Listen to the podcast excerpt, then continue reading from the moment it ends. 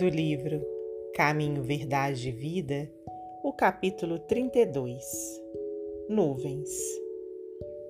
E saiu da nuvem uma voz que dizia: Este é o meu amado filho, a ele ouvi. Evangelho de Lucas, capítulo 9, versículo 35. O homem quase sempre tem a mente absorvida na contemplação das nuvens que lhe surgem no horizonte. São nuvens de contrariedades, de projetos frustrados, de esperanças desfeitas. Por vezes desespera-se envenenando as fontes da própria vida.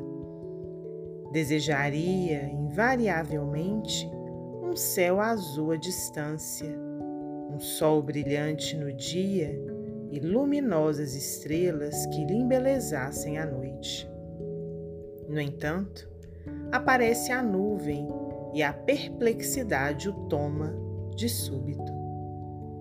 Conta-nos o Evangelho a formosa história de uma nuvem.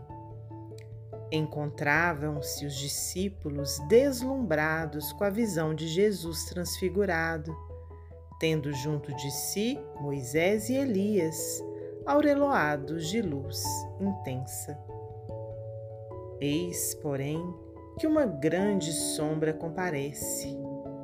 Não mais distinguem o maravilhoso quadro. Todavia, do manto de névoa espessa, clama a voz poderosa da revelação divina. Este é o meu amado Filho a ele ouvi. Manifestava-se a palavra do céu na sombra temporária.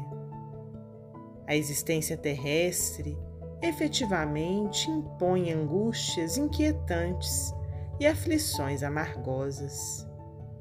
É conveniente, contudo, que as criaturas guardem serenidade e confiança nos momentos difíceis.